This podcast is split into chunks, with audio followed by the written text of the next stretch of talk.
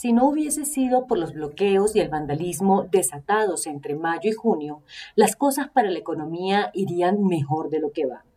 a la luz del más reciente dato de menos 7,5% que registra el índice de confianza del consumidor que publica Desarrollo para julio pasado, las cosas empiezan a parecerse más al lejano 2019, cuando no se hablaba de pandemia y estaba sembrada la expectativa de un nuevo gobierno nacional con muchos retos por delante.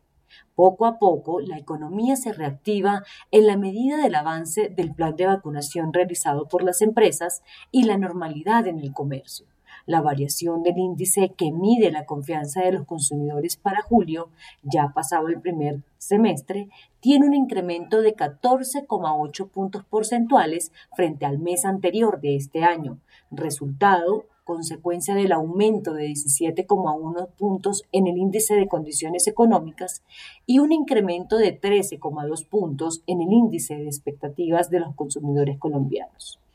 Esas cifras se deberían haber empezado a ver en el segundo trimestre, entre abril y junio, pero fueron saboteadas por los bloqueos a la economía que coincidieron con un tercer pico de la pandemia. Aún el indicador está en terreno negativo, pero registra un aumento de casi 15 puntos porcentuales frente al observado en mayo, y es el más alto desde la llegada de la pandemia. Esas cifras en materia de confianza no se veían desde enero de 2020, cuando no se percibía la magnitud del cierre de la economía y el golpe a la estabilidad empresarial. Quizá lo mejor de la noticia de la reactivación es que Fedesarrollo observa un aumento del indicador en todas las ciudades consultadas. Bogotá repuntó 17,3 puntos, Medellín 17,1, Barranquilla 10,4, Bucaramanga 8,6 y Cali 4,4. La capital del Valle del Cauca sigue experimentando los efectos de los bloqueos que han sumido el comercio y las actividades empresariales en lo más profundo del pesimismo.